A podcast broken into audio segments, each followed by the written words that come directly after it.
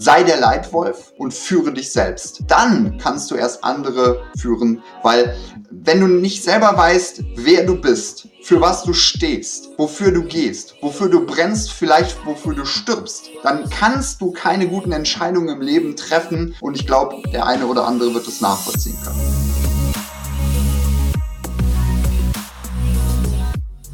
Herzlich willkommen bei Deal, dein Podcast für B2B-Sales von Praktikern für Praktika. In unserer heutigen Folge geht es rund um das Thema Selbstführung, Fokus auf das Ergebnis. Warum ist es wichtig, gerade im Vertrieb? Nun ja, du kannst im Vertrieb deine äh, Schuld oder dein Versagen nicht an den anderen auslagern, sondern die Ergebnisse sprechen nun mal für dich. Unser heutiger Gast hilft dir dabei, Verantwortung für dein eigenes Leben zu übernehmen, hilft auch andere Menschen dabei, sieht sich selber als Anti-Coach, Strategieberater und auch mit etwas direkten und ehrlichen Mitteln schubst er dich auch in die richtige Richtung. Er nennt sich selbst der Fuchs und macht aus anderen Menschen äh, Leitwölfe, aus Leiderwölfen Leitwölfe und ist heute bei uns im Gespräch. Matthias, herzlich willkommen. Ja, hallo, Iri, hallo, ich grüße dich. Hallo Hörerin, hallo Hörer. Servus Matthias. Matthias, für alle, die dich noch nicht kennen oder die mit deinen Thematiken, mit deiner Materie noch nicht in Verbindung gekommen sind, wie passt das, was du machst, deine Philosophie und was du tust, mit Vertrieb und Sales überhaupt zusammen? Hm. Ich behaupte einfach mal, wer kein Leitwolf ist, kann auch nicht verkaufen. Ich muss ein bisschen ausholen. Als ich 20 war, habe ich einen sehr, sehr starken Schock erlebt. Und die meisten haben diesen Schock im Leben nicht. Und deswegen verändern sie sich auch nicht. Bei mir war es so, ich habe am Totenbett meiner Mutter gelegen, äh, beziehungsweise gesessen, habe ihre Hand gehalten und habe gemerkt, wie die Seele den Körper verlässt. Und da musste ich eine Entscheidung treffen. Entweder bin ich Muttersöhnchen, also Leitwolf, ne? ich fange an, ähm, mein Leben zu verändern, oder aber ich bleib da und gehe mit ihr quasi. Und da ist diese Entscheidung das Allerwichtigste. Bist du Leitwolf, also bist du im Leid unterwegs und nervst die anderen mit deinem Leben? Bist du also, ja, ich sag mal, ein negatives Beispiel? Oder aber bist du jemand, der anführt, der fördert, der fordert und der führt, weil das kann und weil das entwickelt wurde. Und diese Entscheidung habe ich am Totenbett meiner Mutter getroffen mit ungefähr 20. Das heißt, es geht darum, dass du dich selber gefühlt hast, du hast die Verantwortung für dein eigenes Leben, für deine Zukunft übernommen und das ist der, das ist dieser, dieser äh, Switch oder dieser rote Faden, den du auch konkret mit Vertrieb siehst. Absolut. Die meisten sind nicht geschockt genug. Ich sage das mal so. Also sie sind nicht entweder im Schmerz zu Hause oder in der Freude. Also das heißt, es ist keine starke Motivation, kein starker Antrieb da, etwas zu tun. Du weißt das selber aus deiner Erfahrung. Im Vertrieb gibt es meist Leute, die so mitschwimmen. Ja, die sind ganz gut und die werden auch nach oben gespült und irgendwann sind die dann auch Verkaufsleiter, wenn es möglich ist, ja. Aber es werden nie exzellente Verkäufer, weil sie nicht wissen, wer sie sind und weil sie keinen Schock hatten, der ihr Leben fokussiert hat. Jetzt sprichst du aber etwas an, was jetzt durchaus aber ja von vielen Hörern als kontrovers angesehen hat oder kann. Äh, muss jetzt jeder einen Schock haben? Habe ich diesen Schock gehabt? Naja, mein Leben habe ich keine Schocks gehabt. Ähm, das trifft ja auch nicht auf jeden zu oder doch. Gibt es in, in, im Leben von jedem Menschen so einen, einen Moment in der Vergangenheit, den man hernehmen kann und diesen als Schock oder so als externen Faktor hernehmen kann, um daraus auch Lehren zu ziehen und diese Entscheidung zu treffen, die du getroffen hast?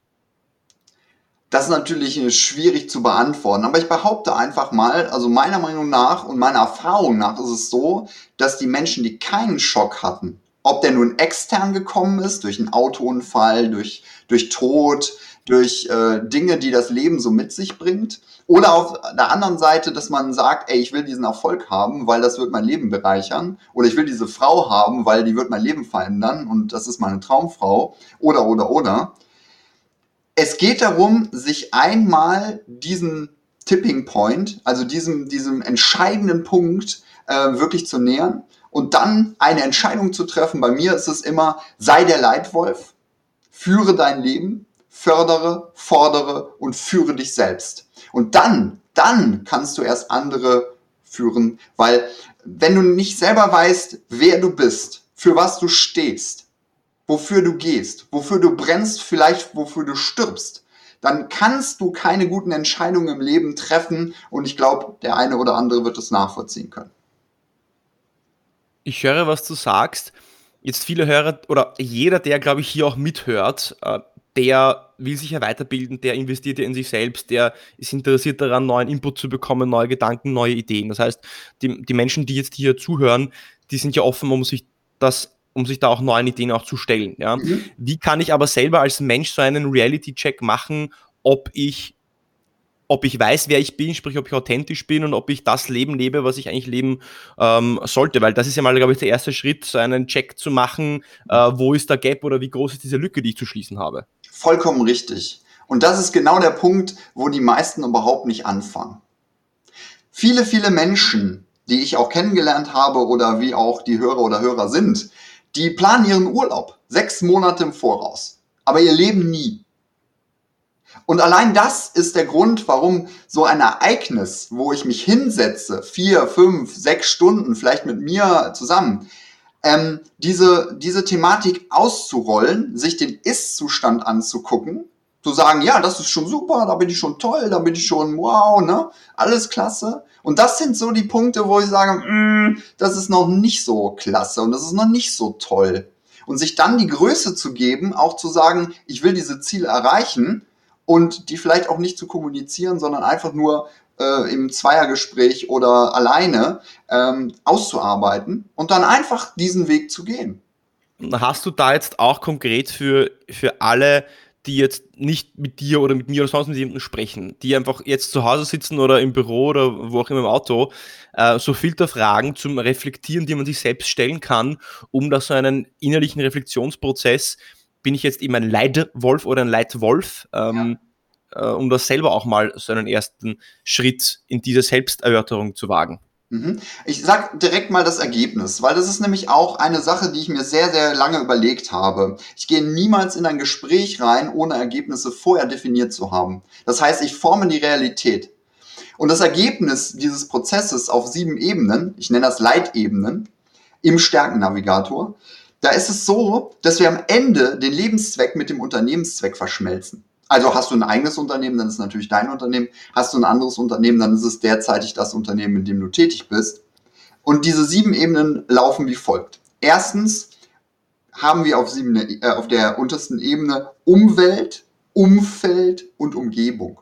Wo befindest du dich gerade? Mit wem befindest du dich gerade? Wo?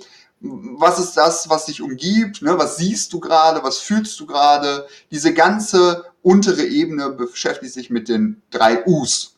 Umfeld, Umwelt, Umgebung. Die sechste Ebene, wenn du so willst, ja, also die zweite von unten, das ist die Ebene des Verhaltens. Wie verhalte ich mich eigentlich? wie, wie kann ich kopiert werden? Also wenn ich dich jetzt kopieren müsste, dann müsste ich folgende Sachen tun, dass Freunde von dir sagen, das ist Iri. Weißt du? So, das ist das Verhalten. Ne? Und das hat auch viel mit Unternehmen zu tun. In der Kultur, wie verhält sich eine Unternehmenskultur? Die Ebene 5 ist die Fähigkeitenebene. Ganz spannend. Die meisten sagen mir, ja, ich kann ja nicht alles. Ja, dann lern's ne, bringt dir die Sachen bei, die du noch brauchst, die dir noch fehlen. Ich sehe das wie so ein Buffet. Wenn du an einem Buffet stehst und sagst, das schmeckt dir gut, dann musst du doch erst die anderen Sachen getestet haben. Ich mache das immer so, wenn ich ein Buffet sehe, dann mache ich mir den Teller so voll, dass ich immer von jedem so ein bisschen probiere. Und wenn ich dann das nehme, was mir am besten schmeckt, dann gehe ich da nochmal hin und mache das noch ein bisschen mehr. Die Ebene darüber das ist die Ebene, die ist sehr, sehr spannend. Das sind die Leitwerte. Ich behaupte, und das ist meine Erfahrung, die auch wirklich aus mir jetzt spricht, oder wenn du so willst, der Leitwolf, die Leitwerte sind der Magnet für Anziehungskraft und Abstoßungskraft. Wie so ein Starkstrommagnet. Nicht nur im Bereich von Kunden. Also du ziehst ja Kunden quasi magnetisch an mit deiner Art oder mit deinem Produkt oder mit dem, was du da hast. Und stößt aber auch andere weg, die sagen, was soll ich mit dem Scheiß? Also, das braucht doch keiner. Oder du als Typ gefällst mir gar nicht, was meist der entscheidende Faktor ist im Verkauf. In dieser Ebene ist es so, dass wir so auf sieben Werte reduzieren und diese dann auch nochmal verschieben in sich. Da verstehen ähm, viele Menschen gar nicht, dass diese Werte eine Anziehungskraft auslösen. Darüber sind die Überzeugungen. Jeder Mensch glaubt irgendetwas. Und immer, wenn er irgendetwas kommuniziert, glaubt er damit auch. Das heißt, seine Welt wird sichtbar. Ne, wenn ich sage, ich glaube daran, dass sieben Ebenen ein Leben verändern können und die Leitwerte sehr, sehr wichtig sind, dann ist das meine Überzeugung aus meiner Erfahrung heraus. Das muss aber nicht stimmen. Das muss man halt testen. Ne? So, diese Leitwerte sind halt der Magnet. Dann die Überzeugung, das ist der Glauben. Das ist das, was mich treibt. Das ist das, was auch ausgestrahlt wird und was auch ankommt. So ganz, ganz wichtig, jetzt an den Hörer und an die Hörerin. Überprüft ständig, was ihr glaubt. Weil das wird eure Realität. Das werden auch eure Verkaufsergebnisse. Über den Überzeugungen liegt die Identität. Die Identität fängt immer mit dem Satz an, ich bin. Ich bin ist die stärkste Behauptung, die du als Mensch raushauen kannst. Wenn du sagst, ich bin ein Leitwolf, dann passiert ganz viel mit dir, was auch im Umfeld spürbar wird. Ne? Deine ganzen Fähigkeiten, deine ganzen Überzeugungen, deine ganzen Werte, deine ganz, dein ganzes Verhalten und deine Umfeld, Umwelt und Umgebung, die kommen in dieser Identität zum Tragen. Wenn ich aber behaupte, ich bin ein Idiot, ich bin ein Scheißverkäufer oder, oder, oder, dann passiert genau dasselbe. Und ich entscheide halt, was will ich? Will ich ein Topverkäufer sein? Ein Leitwolf? Oder will ich ein Leitwolf sein und den anderen hinterherhecheln? Und die letzte Ebene, da sprach ich ganz am Anfang drüber, das ist die Ebene des Lebenszweckes oder des Unternehmenszweckes. Das ist das, wofür ich überhaupt lebe. Und das entsteht aus diesen Ebenen heraus ganz am Ende. Deswegen habe ich mit dem Ende begonnen und das ist auch ein großer Tipp an den Hörer oder Hörerin. Bitte jetzt Stift und Zettel ziehen, wenn es geht oder das Handy rausholen. Ihr trefft die Entscheidungen am Anfang eines Gespräches und dann fokussiert ihr darauf. Wenn ihr es nicht tut, wird das Gespräch ein Hin und Her, eine Achterbahnfahrt, die ihr nicht bestimmt und vielleicht müsst ihr am Ende kotzen. Hoffentlich kommt das nicht dazu. Ja, du hast jetzt zwei Sachen gesagt. Du hast sehr viel gesagt. Für mich äh, stecken zwei Sachen her hervor. Äh, du hast gesagt, dass man am Anfang oder überhaupt sich seine eigenen Werte, seine eigenen Werte bewusst werden muss. Für was stehe ich? Wer bin ich und wer bin ich nicht? Weil das wird ja andere Menschen anziehen oder abstoßen. Das ist so ein bisschen so eine Filter, so eine Filterwirkung. Ja, sein Magnet ist der positiv oder negativ gepolt und je nachdem zieht er dann das eine oder andere äh, eben an oder stößt das andere auch ab. Ja. Ähm, bevor wir diese Aufnahmen begonnen haben, hast du was ganz, ganz Spannendes gesagt und da würde ich gerne darauf zurückkommen. Und das passt nämlich genau mit diesen Ebenen auch zusammen, okay. dass viele Verkäufer so eine Maske aufsetzen ja. diese Maske aufsetzen, weil sie es ja anderen recht machen wollen. Okay, das ist jetzt ein, ein, ein Kunde XY und ich, ich will den jetzt so unter Anführungszeichen vielleicht so manipulieren und jetzt setze ich diese Maske auf, um ihm zu gefallen. Mhm. Und das funktioniert in den, in den seltensten Fällen. Das heißt, da mangelt es an Authentizität und der Verkäufer ist sich selbst seiner eigenen Werte und der Werte des Unternehmens oder des Produktes nicht, ähm, nicht bewusst. Ja? Ähm, hast du da irgendwelche Erfolgsstrategien um oder, oder Tipps äh, oder aus deiner Sicht nochmal das Ganze zu beleuchten, warum gerade diese, diese Maske und diese Authentizität so wichtig ist und wie man da auch authentischer wirken kann, um auch die richtigen Menschen ins Leben zu ziehen und die richtigen Kunden auch anzuziehen? Mhm. Ich erzähle mal was aus meiner Historie ich war ja auch lange, lange, lange im Verkauf tätig. Ich meine, das bleibt ja nicht aus. Ohne Verkaufen bist du halt unerfolgreich. Das klappt halt einfach nicht. Du musst verkaufen können. Deswegen hört euch diesen Podcast an. Jede einzelne Folge. Der wichtigste Aspekt ist, ich muss wissen, wer ich bin, damit ich mit anderen connecten kann. Damit ich mit anderen in Bezug treten kann. Guck mal, du bist ein Taucher. Hm? Jetzt achtet mal darauf, lieber Hörer, was ich gerade mache. Du bist ein Taucher. Ich bin auch ein Taucher. Jetzt haben wir schon total viel gemeinsam, weil wir auf der ganz obersten, fast ganz obersten Ebene zusammenhängen. Ne? Da habe ich doch direkt einen Anknüpfungspunkt. Gut, das muss man erstmal rausfinden und so weiter im Gespräch, durch gute Fragestellungen. Oder ich bin zum Beispiel Metaller. Also ich bin zum Beispiel ein Rocker, ja. Wenn ich höre, dass einer Rammstein mag, dann weiß ich schon, dann kann ich mit dem über Konzerte reden und so weiter. Wir haben ähnliche Ansätze. Die meisten wissen aber gar nicht, was sie wollen. Die wissen überhaupt nicht, wer sie sind. Das sind Mitläufer. Das sind Leitwölfe. Die suhlen sich in ihrem Schmerz und sagen, das klappt alles nicht. So, ich will jetzt hier auch kein Moralapostel sein. Und mir geht es auch nicht darum, Leute irgendwie zu befähigen oder so. Ähm, da müssen die mich schon für beauftragen. Weil das habe ich aufgehört, einfach jedem irgendwie nochmal so einen Tipp mitzugeben. Das mache ich jetzt hier im Podcast. Die Maske fällt dann, wenn du weißt, wer du bist, wofür du stehst und wogegen du stehst. Und das zu kommunizieren macht schon mal total viel Sinn. Um deine Frage aber jetzt wirklich konkret zu beantworten. Eine Maske dient immer zum Schutz. Ich will nicht zeigen, wer ich bin. Dadurch mache ich mich nicht angreifbar, dadurch bin ich einer von vielen, dadurch komme ich immer gut durchs Leben, aber ich habe halt nur ein gutes Leben und ich habe kein exzellentes Leben. Ich habe kein Leben, was ich mir wirklich wünsche, sondern ich habe ein Leben, was andere für mich definieren und auch fokussieren. Ja, das ist der Punkt, dass dich dann, dass ich dann quasi so alle so ein bisschen anspreche, aber keinen so richtig beeindrucke mit meiner, mit meinem Wesen.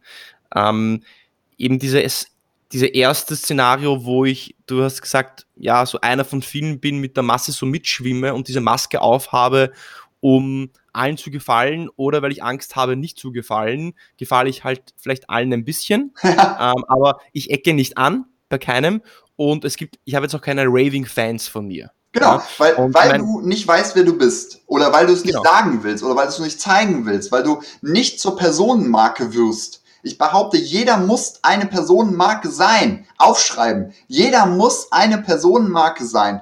Weil sonst bist du Mitläufer. Sonst ruft dich keiner an, sonst bist du nicht dabei, sonst hast du keine Erfolge, die du wirklich feiern willst. Und mit wem willst du dann feiern? Mit Leuten, die dich nicht kennen? Absolut. Ja, absolut. Nein, es ist, äh, mein, wenn man es in die Businesswelt umsetzt, ja, wenn man sich zum Beispiel große Marken anschaut, wie, äh, nehmen wir zum Beispiel mal jetzt Apple her, wird immer hergenommen fürs Marketing. Apple, äh, bei Apple weiß man ja sofort, für was die stehen und die sind ja auch sehr ähm, klar und, und radikal auch in der Linie, die sie auch durchziehen. Vielleicht heutzutage nicht mehr ganz so wie früher, aber es ist trotzdem noch immer ein gutes Beispiel. Und deswegen hat Apple Fans, Menschen, die sich vor äh, die Shops anstellen in der Nacht und warten, wenn das erste iPhone rauskommt.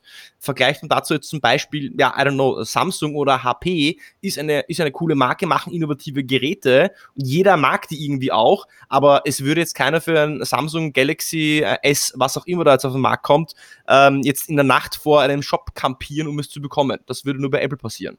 Cool. Apple auf der anderen Seite stößt aber auch sehr viele Leute ab. Ähm, es gibt keinen bei Samsung, ja, ich, Samsung finde ich jetzt komplett Schrott, das äh, finde ich nicht gut und kann mich nicht identifizieren. Bei Apple sagen das umgekehrt sehr viele. Nein, Apple will ich nicht, ich will nicht gefangen sein in diesem Ökosystem, ja, äh, diese, diese Apple-Jünger, da gibt es ja viele, viele äh, Begriffe. Auf der anderen Seite hat wieder, äh, oder es würde keiner das Apple-Logo mit einem Kleber äh, zukleben. Ja? Mhm. Keiner würde da einen Sticker drauf machen, weil mhm. das zeigt ja nach außen, was du gesagt hast, äh, das oberste, die oberste Ebene, die Identität, weil sie identifizieren sich selber mit dieser Marke oder mit diesem Produkt. Ähm, und die Identität ist das stärkste, äh, das stärkste, was uns, äh, der stärkste Treiber unserer Persönlichkeit auch. Ja, ich bin Raucher oder mhm. ich bin Verkäufer oder ich bin Taucher, dann werde ich dementsprechend eben auch, auch handeln und, und agieren. Ein ganz, ein ganz entspannendes Thema. Ja. Ähm, hast du da vielleicht äh, Tipps für alle, die im, Sales Management sind oder Personalverantwortung haben, gerade im Vertrieb, wie sie da auch mit ihren Mitarbeitern umgehen können im, im Coaching, ähm, um da auch so eine Persönlichkeitsentwicklung mit ihren Vertriebsmitarbeitern zu machen oder mehr Authentizität ähm, zu erzeugen mit ihren, ihren Teams auch im Vertrieb. Gibt es da vielleicht einen? Ja, ich gebe äh, Vertriebsleitern oder Unternehmern oder Geschäftsführern oder Vorständen immer folgenden Tipp. Du musst ihr merkt, ich bin sehr dominant in der Aussagekraft, aber das muss in, meines Erachtens in so einem Podcast auch sein. Du musst die Ziele des anderen kennen. Dann kannst du sie lenken. Viele, viele Menschen wissen nicht, wer überhaupt für sie arbeitet. Also die wissen überhaupt nicht, wer im Unternehmen ist. Äh, ich stelle mal so eine ketzerische Frage. Kennst du alle deine Kollegen? Weißt, weißt du, welche Lieblingsfilme die haben? Ob die verheiratet sind? Ob die schwul, lesbisch oder sonst was sind? Ähm, welche Vorlieben die haben? Welche, welche Lieblingssorten äh, die irgendwie bei McDonalds äh, kommunizieren und, äh, und äh, dann auch bekommen? Was sie am liebsten essen? Schuhgröße, Socken? ist jetzt, ist jetzt ein bisschen viel. Aber ich meine einfach, das Ökosystem, also die Kultur, muss bekannt sein, damit man sie überhaupt für sich einnehmen kann, lenken kann, für sich überhaupt akzeptiert. Vielleicht ein drastisches Beispiel. Wenn ein Unternehmen Metal wäre, also ne, eine Metalband, sagen wir mal Rammstein als Beispiel, ja, ein Unternehmen wäre Rammstein, dann hätte man Freunde, Fans und dann hätte man Leute, die sagen, so einen Scheiß höre ich mir nicht an. Jetzt nimmt man einen Metaller aus dem Unternehmen raus und packt das in ein Volksmusikantenunternehmen rein. So Gab Gabalé oder wie heißt der, wie heißt der Heinz? Gabalier, ja. Ja, genau. genau. Und packt den da rein. Ja, wie wohl wird er sich denn da fühlen? Ja, extrem, extrem wohl wahrscheinlich, ja. Da wird er richtig aufgehen, aufblühen in diesem genau. Das Umfeld passt nicht. Oder jetzt, mm. nimmt man, jetzt nimmt man den äh, Volksmusikanten aus dem Unternehmen und steckt den nach Wacken. Ne, dieses, ja. dieses große Metal-Festival in Deutschland. Und dann fangen die an, da irgendwie die Leute zu schubsen, zu pogen. Und äh, er denkt sich so, was ist hier los? Ich wollte doch schunkeln. Die Unternehmen sind auch nicht klar. Das heißt, die ziehen auch die falschen Mitarbeiter an, weil sie nicht klar kommunizieren, weil die Internetseiten als, als ähm, ich sag mal, Verkaufsöffner einfach nichts sagen. Da steht drauf, wir sind ein traditionsbewusstes Unternehmen, äh, äh, lieben alle und äh, super toll. Ja, Mut zu haben, seine Position zu beziehen und dann auch in Diskussionen einzutreten, ohne dem anderen den Kopf einzuschlagen. Das ist, glaube ich, ein ganz wichtiger Punkt. Das ist aber ein sehr schwerer Punkt. Es ist ein sehr schwerer Punkt, denn liegt es doch nicht in unserer menschlichen Natur, dass wir allen ähm, irgendwie gefallen wir wollen ja allen gefallen. Wir wollen ja nicht abgewiesen werden. Wir wollen ja, dass andere Menschen uns ja sympathisch finden. Mhm. Ja? Und deswegen ist es ja auch so, dass ähm, ich mich nach außen hin so präsentieren und positionieren will, dass ähm, ich nicht abgelehnt werde. Äh, es ist aber genau, und das ist halt genau, wo die Spreu vom Weizen trennt, wie du gesagt hast, ähm, gerade auch im, im Vertrieb, oder jetzt, jetzt, jetzt, gehen wir eigentlich ins Recruiting rein, du hast das Thema Recruiting eigentlich aufgemacht. Ja? Wenn ich als Unternehmen keine klaren Unternehmenswerte oder Unternehmenskultur habe, die ich auch wirklich lebe, dann werde ich auch sehr unterschiedliche Menschen anziehen und dann habe ich eine, habe ich keine Kultur, weil jeder ja anders ist und sich keiner an diesen Leitprinzipien, Leitwölf, Leitprinzipien auch, äh, auch halten kann, weil es, weil es diese, dies eben nicht gibt. Das bedeutet im Umkehrschluss, wenn ich jetzt Vertriebsleiter, Sales Manager bin, ein Unternehmen aufbauen möchte und gute Mitarbeiter haben möchte, gut nicht wertend gemeint, sondern gut im Sinne von, mhm. dass die gut zusammenarbeiten können. Passend.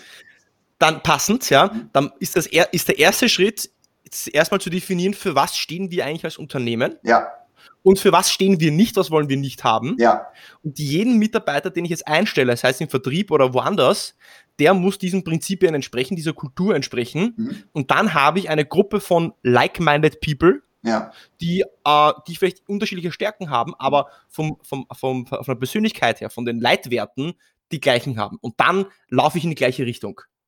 Sieh das so, ein Unternehmen oder auch eine Persönlichkeit ist ein System. In meiner Welt sind das alles Systeme und ich lenke und führe und helfe dabei, Systeme größer, stärker, schöner zu machen. So.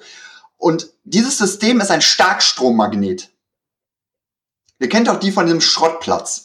Ne, da, da ist so ein Starkstrommagnet oben und dann ist da so ein Auto drunter und dann machen die den an und dann geht paff und dann ist dieser dieses Auto an den Magneten dran und da ist so viel Abstand gewesen, das ist unwahrscheinlich, was da für eine Power hinter ist.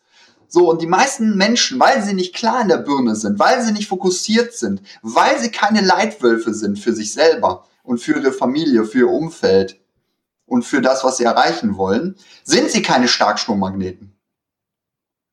Und du hast recht, ein Unternehmen muss ein Starkstrommagnet sein, damit es die richtigen Leute anzieht. Und damit meine ich nicht Geschlecht, Alter, Sexualität und so weiter, sondern ich meine, dass die passen. Dass das ein, ein einheitliches, ausrichtendes Unternehmenskonstrukt wird. Mhm. Dass dieses Unternehmen in eine Richtung läuft. Ich kenne Unternehmen, wo ich auch schon für tätig bin und war, wo die Führung sich uneins ist. Gut, die haben jetzt keinen Sternnavigator gemacht, jeder einzelne, wo man sich ausrichtet, ja, wo man sagt, so, das will ich, das ist es, und die dann übereinander gelegt. Warum denn nicht? Da spielt man Spielchen auf einem hohen Level, ja, und versucht sich gegenseitig irgendwie in andere Positionen zu bringen, anstatt das Unternehmen nach vorne zu bringen. Ich verstehe das nicht. Was für ein ego-basiertes Business ist das denn? Ja, weil jeder seine eigenen, seinen eigenen Standpunkt vertreten möchte auch, ja, und sein eigenes, seine eigenen persönlichen Interessen durchsetzen möchte und nicht die des Unternehmens, nicht die höheren ähm, äh, Ziele. Ich möchte das Ganze jetzt noch ein bisschen praktischer machen für ja. alle, die jetzt auch selber im, aktiv im Vertrieb sind, als Individual Contributor, nicht in leitenden Positionen sind und äh, du hast jetzt das Wort Starkstromagnet genannt. Starkstromagnet bedeutet für dich, dass ich genau weiß, für was ich stehe und was für was ich nicht stehe und für das, was ich stehe, ziehe ich mit einer extrem großen Energie dementsprechend an. Alles, was ich, dem ich nicht entspreche, das stoße ich eben ab. Jetzt äh, bin ich Vertriebler, ich bin im Verkauf, ich bin im Sales und ich habe meine Verkaufsziele zu erreichen. Ich habe also eine Verkaufsquote. Jetzt ist es natürlich schon in meinem Interesse, dass ich alles, was ich äh, verkaufen kann oder einen Abschluss machen kann, auch einen Abschluss mache. Mhm. Das bedeutet, dass ich ja auch na, deswegen auch Angst habe, ähm, einen Kunden zu verlieren oder Angst habe, einen Abschluss nicht zu machen. Ja. Was wiederum bedeutet, dass ich mich ja dann wiederum so vielleicht auch verbiege, um es jedem passend zu machen. Und das ist ja nachvollziehbar. Wie schaffe schaff ich es jetzt in meinem täglichen äh, Day-in, Day-out Vertriebsleben, dann ja. trotzdem diesen Mut zu haben, äh, auch, auch mal Nein zu sagen oder vielleicht mit Kunden keinen Abschluss zu machen oder das Gespräch nicht weiter zu verfolgen, weil es eben nicht durch meine eigenen Filter durchpasst, weil das ist ja oft, okay, schön und gut, Matthias, dass du mir diesen Tipp gibst, nur ich habe meine Verkaufsziele zu erreichen und da ziehe ich halt bei jedem Kunden eine andere Maske auf, um jedem Kunden halt zu gefallen. Mhm.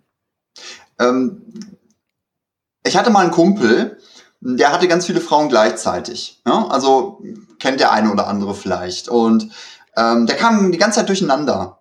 Bei der einen Frau hat er gesagt, ja, ich bin so und so, bei der anderen Frau hat er gesagt, so und so, bei der dritten Frau hat er gesagt, so und so. Und irgendwann wusste er gar nicht mehr, wer er war.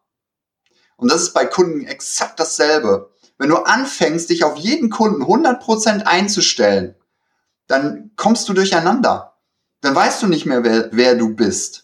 Und dann hast du auch scheiß Verkaufsergebnisse. Ich hatte immer die besten Verkaufsergebnisse, wenn der andere gespürt hat, ich will dir helfen, um jeden Preis, dass du das erreichst, was du willst. Und wenn ich das weiß, dann helfe ich dir dabei, dass du das auch erreichst. Und dass du diese Entscheidung treffen kannst, diese Entscheidung für mich zu treffen. Und da hat die Person und die Sympathie eher eine untergeordnete Rolle. Sondern es geht einzig und allein um die Lösung des Problems, welches der Kunde hat. Und wenn ich der Experte bin, der das kann, ne, im Bereich jetzt Persönlichkeitsentwicklung oder Unternehmensführung oder was auch immer, dann ist es doch super. Dann muss ich dem anderen gar nicht gefallen, sondern ich muss erstmal mir gefallen. Und wenn ich dann dem anderen auch noch die Lösung bringe, dann kann ich doch so bleiben, wie ich bin.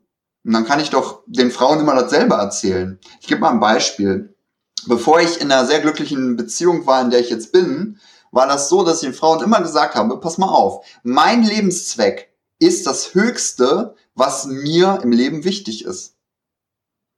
Meine Aufgabe, durch das geschriebene und gesprochene Wort zu inspirieren, die innere Führung zu erwecken, den Leitwolf. Das ist meine Berufung. Das ist meine höchste Lebensaufgabe. Und ich habe jeder Frau gesagt, ganz konkret, ganz direkt, du bist der wichtigste Mensch in meinem Leben aber du bist nicht das Wichtigste. Und ich glaube, dass diese Klarheit auch diese Frauen an oder abstößt oder diesen Partner an oder abstößt, diesen Kunden an oder abstößt. Und wenn du dem Kunden sagst, pass mal auf, ich verkaufe dir nicht um jeden Preis das, was, ich, was du brauchst. Und dann einfach zu sagen, nein, ich verkauf's dir nicht. Sag mir doch mal drei Gründe, warum ich es dir doch verkaufen soll, obwohl ich es dir jetzt nicht mehr verkaufen werde. Lass den Kunden doch mal betteln. Wenn er es doch unbedingt braucht.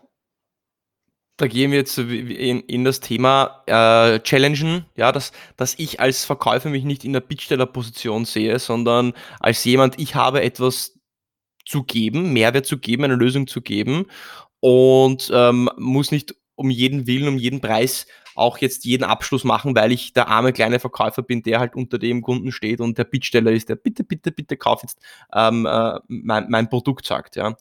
Korrekt. die ähm, in, in, der, in der Praxis ist das Ganze dann doch ähm, schwerer als, ähm, als da natürlich jetzt so, wenn man sich jetzt hier unser, unser Gespräch, denke ich, anhört. Ähm, aber was ich mir als Perle aus dem, was du äh, aus deiner Geschichte gerade ähm, erzählt hast, mitnehme, ist die, dass es ja dann vielmehr darum geht, nicht unbedingt dem anderen zu gefallen, sondern ein ehrliches Interesse daran zu haben, ihm zu helfen. Das heißt, wie ich an seiner Welt interessiert zu sein, was mhm. bewegt ihn, was beschäftigt ihn, was, ist, was sind seine Probleme, ja, ähm, und ihm dann weiterzuhelfen. Und da geht es gar nicht so sehr darum, Sympathie und, und Rapport, was auch immer aufzubauen, ja, sondern ein ehrliches Interesse für äh, das Gegenüber zu haben. Ist das, ist das dann noch wichtiger als diese Sympathie? Und, oder entsteht die Sympathie dann automatisch, wenn ich mich um den anderen, wenn ich ehrliches Interesse dann auch zeige? Weil Sympathie ist ja doch auch ein wichtiges Vehikel, um überhaupt ähm, Vertrauen aufzubauen und, dann, und ja, eine Verkaufs- oder Geschäftstransaktion oder Partnerschaft aufzubauen. Es geht nicht um Sympathie. Es geht um Gleichklang. Es geht darum, und das nenne ich auch nicht Rapport, sondern das ist Gleichklang. Du musst spüren, dass der andere wirklich deine Interessen in den Vordergrund stellt und natürlich auch seine Ziele durchsetzen will, aber die Interessen des anderen immer im Vordergrund stehen. Das bedeutet, wenn ich jetzt zum Beispiel einen Mandanten kennenlerne, dann sage ich dem sofort, pass mal auf, da komme ich her, so bin ich und das und das werde ich für dich tun. Und die Sachen, die du, die du noch nicht glaubst, die für dich wichtig sind, die mache ich auch. Das klingt jetzt sehr, sehr verklausuliert, aber der andere weiß ganz genau, was gemeint ist. Weil es gibt immer so unbewusste Themen, die ich unter anderem mit aus der Welt schaffe, die aber gar nicht das Verkaufsinstrument waren oder gar nicht der Verkaufsgrund. Der Kaufgrund war ein ganz anderer. Beispiel. Ähm, da ist jemand, der möchte gerne mehr Geld im eigenen Unternehmen verdienen, als Beispiel. Okay. Dann sage ich, ja, wieso denn? Ja, ich will mir mehr kaufen und so. Mhm, okay, ja, dann helfe ich dir dabei, das zu erreichen. Lass uns mal zusammensetzen, zwei Stunden, und dann helfe ich dir, eine Strategie zu arbeiten, dass du das schaffst, im eigenen Unternehmen mehr Geld zu verdienen. Aber der eigentliche Grund war vielleicht Selbstbewusstsein, Fehlanzeige. Und dann arbeite ich an einem Selbstbewusstsein und sage, ey, Mann, du bist so ein cooler Typ. Hast du gesehen, die eine Frau da in der Ecke, ja, oder der Mann, je nach Gesinnung, äh, der fand ich total klasse. Ja, wirklich? Ja, genau. Und bei deinem Chef wird es auch funktionieren und so weiter und so fort. Das heißt, ich arbeite an oder ich helfe dabei an ganz anderen Themen, mich ähm, einzubringen mit meinen Fähigkeiten, mit dem, was ich unbewusst auf der Ebene mache. Aber das eigentliche Thema, der Kauf, ist doch gar nicht das, was eigentlich im Vordergrund stehen darf. Wenn ich jetzt als Vertriebler weiß, dass es so ist, dass der Kauf eigentlich nur die Entscheidung ist, aber die eigentlichen Themen darunter liegen, dann muss ich mich doch auf die Themen darunter fokussieren, oder? Ja, und dann sind wir, sind wir bei den Fragen und, und bei der klassischen Bedarfsanalyse und bei dem Interesse äh, für, fürs Gegenüber. Ja. Ähm, ganz richtig. Und du hast jetzt aber trotzdem eine Sache gesagt, die irrsinnig, irrsinnig spannend ist. Ich weiß gar nicht, ob dir das aufgefallen ist. Du hast vorher gesagt, ähm, ihm hat eigentlich das, also bei dem Beispiel, wo dein, äh, dein, dein, dein Kunde oder dein Coachee zu dir hergekommen ist, ähm, ich möchte mehr verdienen. Dann hast du mit ihm mhm. zusammengesetzt. Und dann ja. hast du gesagt, eigentlich fehlt ihm ja das Selbstvertrauen. Das heißt, mhm. er, was er von dir wollte, ist, zeig mir, wie ich mehr, wie ich mehr Gehalt bekomme. Das heißt, ja. eine Technik. Ähm, ja. Aber eigentlich sagst du, ihm hat ja eigentlich das Selbstvertrauen gefehlt, um es überhaupt umzusetzen. Wenn ich das jetzt in einer Vertriebslinguistik äh, umsetze, ja, ich erlebe immer wieder, die Situation, dass gerade im Sales wollen Menschen Techniken lernen. Closing-Techniken, Einwandbehandlungstechniken, Fragetechniken, äh, lesen sich Bücher durch und kommen nicht weiter, werden einfach nicht besser. Ja, mhm. das, also das, das Wissen, was sich da aneignen, diese Software, die, die funktioniert nicht, die können sie nicht an, äh, an, an, anwenden. Mhm. Und warum ist das? Ich komme immer wieder dann zum, zum, äh, zum Schluss, dass sie diese Software nicht anwenden können, weil die Hardware nicht passt, weil mhm. eben diese Hardware, das Selbstbewusstsein, das Selbstvertrauen, diese Werte, diese Authentizität, die sie nach außen tragen und das Selbstvertrauen, dass sie das können, dass sie das wollen, die Hardware es nicht schafft, diese Software überhaupt abspielen zu können. Das heißt, sie wollen eine Technik haben, aber eigentlich, was ihnen fehlt, ist das, ist diese, ist dieses Fundament, nämlich das Selbst, Selbstvertrauen, Selbstbewusstsein, ähm, das überhaupt äh, anwenden zu können. Hast du dazu irgendwelche Gedanken oder vielleicht irgendwelche Tipps, wie man das selber auch nochmal an, an dem arbeiten kann oder wie man selber auch zu dieser Ein Einsicht kommt, eigentlich fehlt es mir jetzt nicht an Techniken, sondern vielmehr an meiner Selbstwahrnehmung, Selbsteinschätzung, Selbstbewusstsein? Ich habe da ein Modell, das nennt sich Motivaktion. So, jetzt kann ich schnell sprechen, dann heißt das Motivation. Ich glaube nicht an Motivation. Ich glaube, dass es keine Motivation gibt, die einen von außen beeinflussen kann sondern es gibt nur die interne Motivation und deswegen Motiv, Aktion. Und das kann man in die positive Richtung drehen, positives Motiv und dann in die Aktion oder in die negative Richtung, wenn man das jetzt bewerten will. Ich bewerte das jetzt einfach in die negative Richtung und dann das, äh, die Aktion. So, das Modell ist sehr einfach. Ich sage, Motivaktion entsteht folgendermaßen. Erstens Begeisterung. Wie entwickelt man Begeisterung? Man findet ein Thema, was einen emotionalisiert. Und zwar positiv. Was, äh, ich sag mal als Beispiel, hast du so ein Lieblingsbuch? Als Roman würde ich jetzt hernehmen, Der Alchemist von Paulo Coelho. Hoffentlich spricht den Namen richtig aus. Ja, ist richtig. Super Buch, finde ich auch großartig, weil es, ich spoiler das jetzt mal für alle, die es nicht mehr lesen wollen. Also jetzt hinhören. ähm, es geht darum, dass er weggeht, Erfahrungen macht, wiederkommt und merkt, dass er eigentlich gar nicht weg musste. Aber gut. Dein Lieblingsbuch könntest du mir jetzt in fünf Minuten so erzählen, dass ich es lesen will. Ne? Weil, weil du es geil findest, weil es spannend und weil es auf mein Leben passt und so weiter. Das ist Begeisterung, wenn ich das Feuer in den Augen sehe, wenn deine Stimme sich überschlägt. Also der Hörer oder die Hörerin merkt ja, dass ich auf einem sehr hohen Level unterwegs bin. Meine Stimme überschlägt sich oft weil meine Begeisterung für das Thema und für den Podcast und für den Jiri einfach super hoch ist. Und das ist Begeisterung. Das ist der erste Schritt für Motivaktion. Der zweite Schritt ist Glaube und Beweise-Kreislauf. Ähm, kannst du mir deinen größten Verkaufserfolg nennen? Vielleicht in Zahlen? Äh, muss es jetzt an Zahlen gemessen sein oder kann es einen emotionalen Wert auch haben? Ja, klar. Das war ein, ähm, das war der letzte Tag im Monat. Ich habe damals für ein Unternehmen gearbeitet, wo wir monatliche Verkaufsquoten gehabt haben. Meine Sales Pipe war komplett leer. Ich hatte keine laufenden Prozesse. Ja. Äh, ich habe trotzdem in der Früh die Entscheidung getroffen. Ich stehe äh, aus dem Aufzug ausgestiegen, gesagt, ich stehe, ich steige in diesen Aufzug erst wieder ein, wenn ich auf meiner Quote bin, wenn ich mein Verkaufsziel heute erreicht habe. Cool. Und das war extrem unwahrscheinlich, weil ich eben nichts gehabt habe, sprich, das musste alles von neu, von Scratch an einem Tag aufgebaut werden. Ich habe es dann tatsächlich geschafft und bin dann in diesen Aufzug eingestiegen mit meiner erfüllten Verkaufsquote. Und das war emotional Geil. extrem, extrem wertvoll. Ja. Monetär jetzt nicht so äh, wahnsinnig toll, aber ja. diese, dieser Beweis dafür, dass wenn man sich was fest vornimmt, ja. daran glaubt und dann auch dementsprechend die Handlungen setzt, dass vieles möglich ist. Mhm. Das war einfach ein wunderbares Gefühl. Ja. Ja, und das kannst du ja jederzeit wieder reaktivieren. Und das hast du jetzt gerade auch getan. Du merkst ja, dass die Energie im Körper ist und so weiter. Und der Hörer oder die Hörerin hat das jetzt bestimmt auch gemacht. Sich einfach mal Gedanken gemacht, wann war der größte Erfolg in meinem Leben? Jetzt. Tun. Jetzt. Ich will, dass diese Energie jetzt im Hörer und in der Hörerin aufsteigt. Das ist der Beweis und wenn dieser Beweis schon da war, dann muss ich doch nur den Glauben aktivieren, es nochmal zu machen. In anderen Bereichen. Und das ist dieser Glaube- und Beweise-Kreislauf. Es geht mhm. immer darum, dass der Beweis den Glauben speist und der Glaube den Beweis. Und dann geht's immer höher, höher, höher, höher. Und dann kommen immer größere Erfolge. Und der letzte Punkt ist die Aktion. Es gibt die Reaktion. Also ihr kennt ja diese Rehe, die auf der Straße rumstehen nachts, ja, und einfach nicht weg wollen. Die muss man anhupen die stehen da und sind reaktiv. Die wollen einfach nicht weg. Weil es ist so ein Modell, was wir im Kopf haben, äh, Angriff, Flucht und Todstellen. Und die haben halt als Superwahl immer Todstellen. Und hinterher sind sie dann auch tot, mausetot, weil man sie mit dem Auto überfährt. Das ist richtig scheiße, wenn man so ein Reh anfährt. Das sind aber die meisten Menschen, die sind reaktiv. Da sind noch niemals Leitwölfe, sondern sind Rehe. Danach kommt die Aktion in der zweiten Stufe. Das sind die, die machen schon mal was, da ja, passiert was. Und darüber sind die Proaktiven. Die Proaktiven sind die, die machen das. Und zwar über die Maßen hinaus. Also die geben mehr, als eigentlich verlangt wird.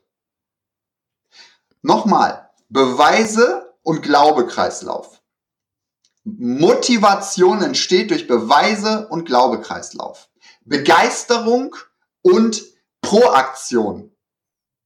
Also ich brauche ein starkes Motiv, was mich morgens aus dem Bett peitscht, wo ich sage so, boah geil, deswegen stehe ich auf, deswegen lebe ich, deswegen habe ich heute mein Eintagsleben, deswegen gebe ich heute so viel, als wäre das mein Leben und ich würde abends sterben. Das sind Antriebe, das ist ein Motiv. Und natürlich muss da auch ein Gegenmotiv stehen, so nach dem Motto, was ist denn, wenn ich es nicht tue? Das muss auch stark sein. Das ist für mich Motivation. Ich hoffe, das war wertvoll. Jetzt hast du viele, das war sicher wertvoll, es sind aber sehr viele Dinge, die du jetzt genannt hast, die, das sind, das sind die Ziele, ja, das sind die Dinge, die ich machen soll, die, soll, die ich erreichen soll, so sollte ich mich fühlen. Ähm, der Weg dahin wäre jetzt noch sehr, sehr wichtig und spannend. Ich formuliere die Frage anders aus. Ja. Äh, ne, wir nehmen das Wort Leitwolf her. Mhm. Und wenn ich ein Leitwolf werden möchte, was sind dann auf täglicher Basis für mich als Menschen, gerade auch im Vertrieb, die Dinge, die Aktivitäten, die Rituale, die ich täglich machen kann, um diesen Leitwolf in deinen Worten auch zu füttern? Hm, ja, okay. Ja, ja. Also das allererste ist neues Denken. Neues Denken funktioniert zum Beispiel durch Leitgedanken für Leitwölfe, mein aktuelles Buch. Da stehen 60 Kurzgeschichten drin, die drei bis fünf Minuten dauern und die sind so skurril und so abgefahren, stellenweise, oder so anders, dass es ein neues Denken aktiviert. Also quasi Design Thinking Workshop in Kurzform, aber halt punktiert 60 Tage und dann habe ich ein neues Denken. Danach kommt die neue Zukunft, die habe ich ganz am Anfang beschrieben, wo man in die Ist-Zustände reingeht und sagt, ja, das sind meine sieben Ebenen, das ist der Ist-Zustand und das ist der Soll-Zustand, der ideale Soll-Zustand, da will ich hin. Das ist die neue Zukunft. Und dann komme ich in die neue Führung. Und die neue Führung bedeutet, dass ich mich selbst führen kann, um dann andere führen zu dürfen. Betonung. Dürfen. Das ist eine Ehre. Das ist eine absolute Ehre. Ein Privileg. Wie bitte? Eine Berufung. Ja, ja, aber es ist auch ein Privileg zu führen. Das heißt, du darfst erst führen, wenn du dienen gelernt hast. Und dieser Weg von neues Denken, neue Zukunft, neue Führung. Das hört sich jetzt ewig an. Das ist ein Jahr. In einem Jahr bist du, lieber Hörer, lieber Hörerin, Leitwolf. Du musst es nur entscheiden. Das neue Denken ist der Anfang. Korrekt. Äh, du sprichst von einem Buch mit den 60 Kurzgeschichten. Mhm. Für jeden, der sich, äh, der das Buch jetzt nicht hat, gibt es andere Wege, wie man sich ja auch ein neues Denken aneignen kann auf täglicher Basis? Gibt es da andere Tipps, ähm, die, du, die du hättest? Ja, treff dich mit Menschen, die das Gegenteil von dir sind. Treffen, sollten wir uns mit denen treffen, die, die gleich sind und das wollen, was wir wollen, um, um noch, ja, angefacht zu werden in die Richtung, in die uns, in die wir auch gehen möchten und nicht mit den gegenteiligen Menschen. Das führt mich doch vom Weg ab, oder? Genau das denken die meisten. Kreativität entsteht dadurch, und da habe ich mich auch jahrelang mit befasst, wie eigene Kreativität gehoben werden kann. Wie man Geschäftsmodelle so baut, dass sie innovativ sind. Ne, wie man Gedanken verknüpft und wie man neues Denken installiert. So. Und wenn man das jetzt nicht von mir will, dann macht man es doch einfach. Du triffst dich mit jemandem, den du gar nicht leiden kannst. Und hörst ganz genau hin, wie deren Welt ist. Und dann schaust du, dass du die Brücke schlägst von der einen Welt in deine Welt zurück und reflektierst das Gespräch. Das ist das Wertvollste, was ich als Tipp jetzt mitgeben kann, um Kreativität in jemanden, der vielleicht denkt, er wäre nicht Kreativität äh, oder könnte nicht Kreativität entfachen, ähm, der das denkt. Macht das Sinn für dich? Das macht Sinn, weil man seine eigenen Gedanken dadurch äh, challenged und hinterfragt man, man setzt sich neuen Impulsen einfach aus, die vielleicht konträr seinen eigenen äh, Impulsen oder Gedanken sind. Genau.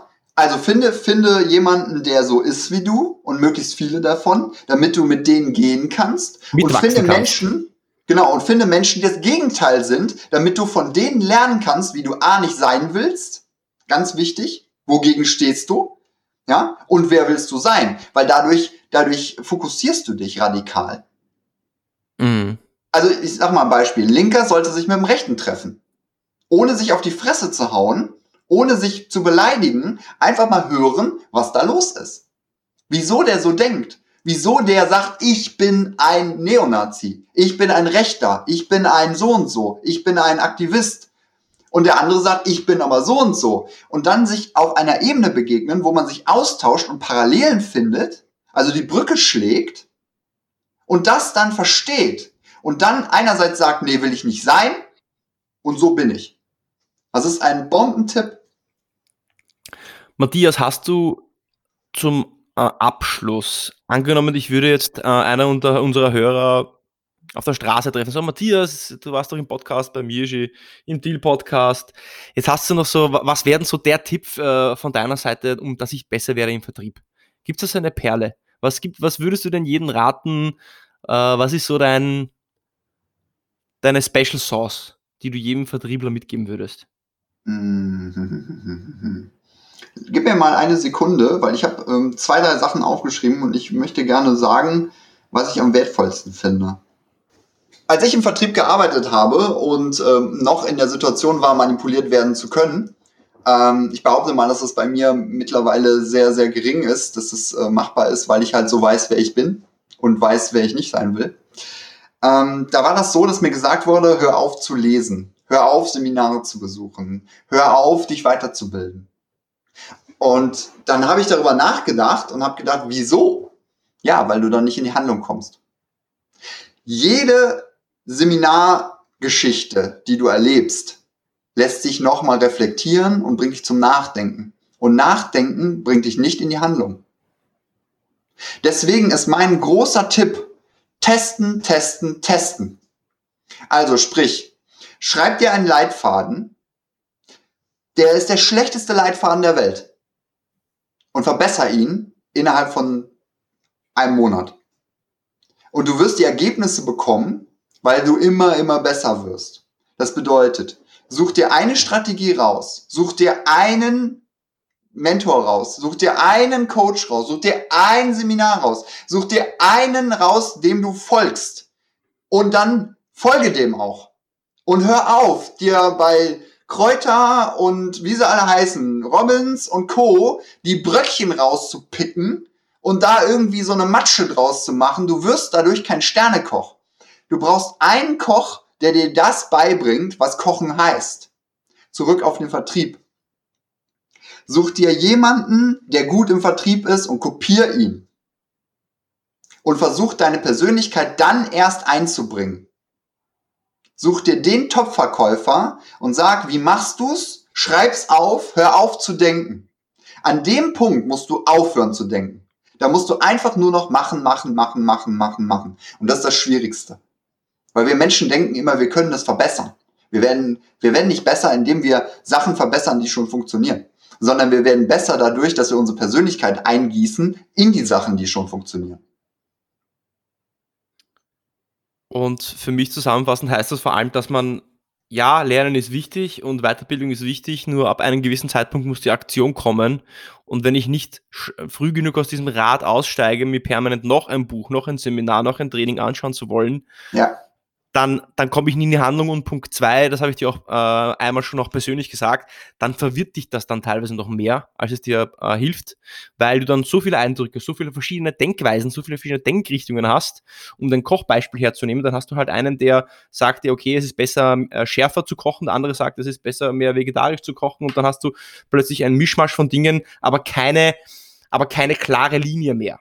Ja, es mhm. ist dann, dann sind wir wiederum am Anfang von unserem Gespräch, du hast dann nicht wiederum einen klaren Wert, für den du stehst, sondern du willst halt für alles Mögliche stehen, verwässerst deine, dein Standing, verwässerst auch wiederum deinen Vertriebsansatz. Und viele Wege führen nach Rom. Es gibt nicht nur den einen, aber du musst dich für einen entscheiden und dann musst du den entlanglaufen. Und dann wirst du schneller sein, wie wenn du versuchst, ah, ich gehe wieder zurück und laufe jetzt ein Stückchen den anderen Weg, wieder, du kommst nicht an. Und das ist das, was ähm, ich mir daraus mitnehme und ich hoffe, der, äh, der, der ein oder andere Hörer auch. Matthias, zum Abschluss haben äh, meine Gäste die Ehre, ähm, Abschlussfragen zu beantworten, ja. die ich dir auch gerne stellen wollen würde. Äh, die ersten drei sind Dinge zum Vervollständigen. Ja. Und die erste Frage lautet, als ich mit meiner Selbstständigkeit begonnen habe, wünschte ich, ich wüsste. dass ich mir Kapital beiseite lege, damit ich nicht einknicke und wieder zurück ins Angestelltenverhältnis drifte. Ist dir das passiert? Ja. Mehrfach. Also ich bin mehrfach äh, wieder ins Angestelltenverhältnis zurückgegangen, weil mein Kapital aufgebraucht war, weil ich keine Kontakte hatte und weil ich keine Kompromisslosigkeit mit an den Tag gelegt habe. Das ist ein weiteres Modell.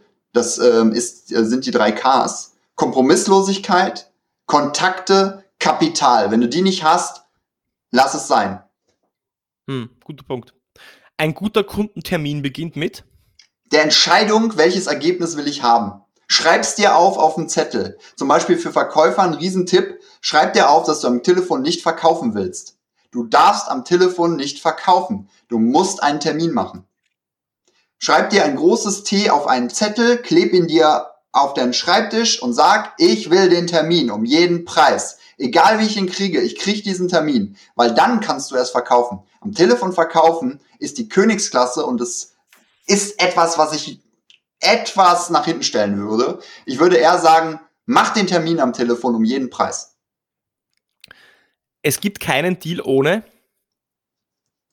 Es gibt keinen Deal ohne. Hm, es gibt keinen Deal ohne. Wie beantworte ich die Frage? Ohne Mehrwert. Ohne Mehrwert für dich und den anderen. Und vor allem auch ohne ähm, die Bereitschaft zu gehen. Matthias, was war der beste Ratschlag, den du je bekommen hast? Der beste Ratschlag, den ich je bekommen habe, war, hör auf, Seminare zu besuchen, hör auf, Bücher zu lesen, hör auf, hör auf, hör auf, weil ich war Seminarterrorist. Ich war abhängig. Ich bin von einem Seminar aufs nächste. Ich bin weltweit um die Welt, also ich bin wirklich um die Welt gereist und habe die besten Leute besucht. Und die haben immer dasselbe gesagt, aus anderen Perspektiven. Ich habe es aber nie geglaubt. So, und das ist ein ganz wichtiger Punkt. Das habe ich jetzt eben schon mal ges gesagt, aber ich muss es nochmal sagen. Such dir eine, eine einzige Person, die dich zum Leitwolf macht. Ob ich das bin oder ob es ein anderer ist. Aber dann folge dem.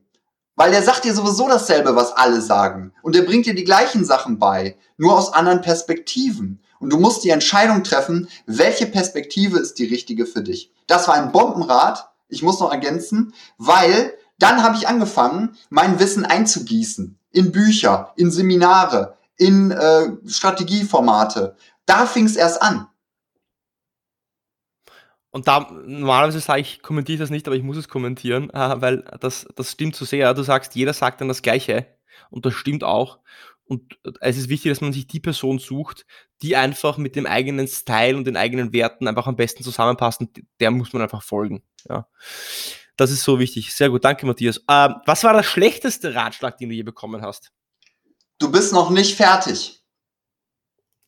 Erläutere ich die meisten Anbieter im Seminarbusiness, egal wen du kennst und egal wer dir gerade einfällt und egal welchen Podcast du außerdem noch hörst, außer dem Deal-Podcast und außer Leitbrücke, ähm, das ist äh, der Podcast, den ich mache, ähm, hör auf, dir einreden zu lassen, dass du noch nicht fertig bist.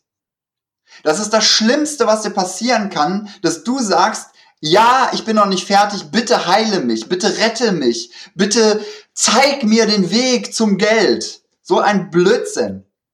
Du als Mensch bist auf dieser Erde schon fertig. Es geht nur noch darum, dass du dich entscheidest, welchen Weg willst du gehen. Und da hat der Jury das äh, absolut Richtige gesagt. Such dir einen Weg. Und geh den. Matthias, was wird sich deiner Meinung nach im B2B-Sales verändern in den nächsten Jahren? Es wird direkter und es wird indirekter. Direkter, du wirst eher auf den Punkt kommen. Du wirst sagen, das ist das Produkt, das wird's für dich tun, willst du es ja oder nein?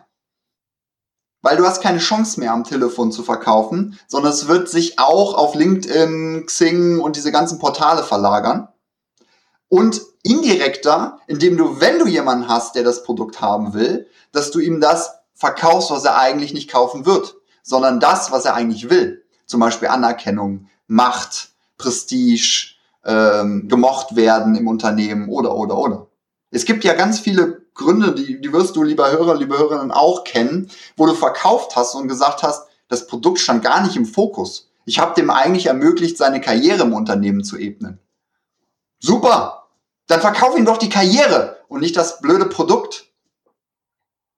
Weil Menschen kaufen Dinge, die sie persönlich weiterbringen und nicht das Produkt.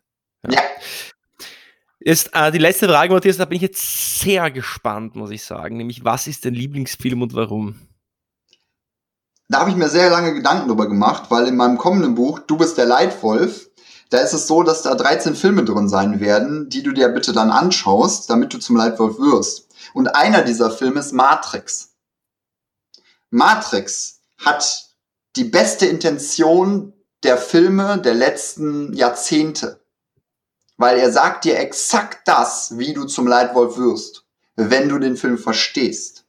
Und deswegen hat er so ein, so ein, ja, so ein Sogfaktor für mich. Er sagt dir nämlich, wach auf, wach endlich auf. Du bist schon da, wo du sein willst. Geh deinen Weg, nimm die Schmerzen in Kauf von mir aus Geld, Zeit, Ressourcen, vielleicht aber auch Überwindung und dann werde zu dem, der du immer schon sein wolltest. Das sagt dir Matrix. Und deswegen ist das der Film, den ich jedem nochmal ans Herz lege, mit Stift und Zettel und nicht als Popcorn gucken. Matthias, wo können sich Leute mit dir verknüpfen, connecten? Was sind deine Lieblingseinfallstore für alle, die mit dir in Diskussion treten wollen, die Fragen an dich haben oder die auch dir als Menschen, als Leitwolf folgen wollen, weil du äh, eben mit ihnen auch in, äh, äh, also mit ihnen resonierst?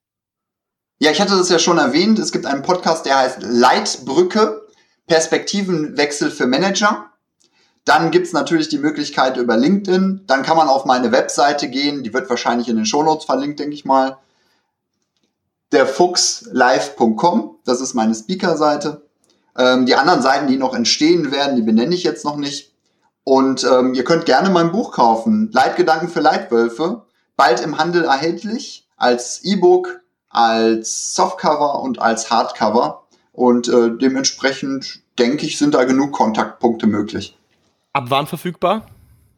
Ähm, das Softcover äh, wird ähm, Anfang Mitte Juli erhältlich sein. Wir sind da leider noch mit Problemen behaftet im Druck, aber das äh, kann auch schon nächste Woche rauskommen. Wird dann auf Amazon auch verfügbar sein? Ja, Für alle, die genau. Also die E-Books, die jetzt noch online sind, wenn ihr die findet, äh, die bitte nicht kaufen. Die werden noch rausgenommen und optimiert.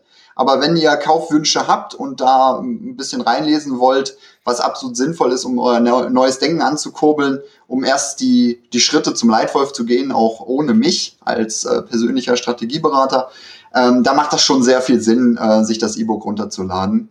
Ähm, wird, wird wahrscheinlich 1995 kosten. Matthias, danke vielmals fürs Dabeisein. Sehr viele Perlen. Ich werde alles nochmal in den Show Notes verlinken. Dein LinkedIn-Profil, deine Webseite, auch den Podcast und danke, dass du dabei warst, Matthias. Es war mir eine Ehre und bleibt hungrig und wacht auf und ändert euer Leben.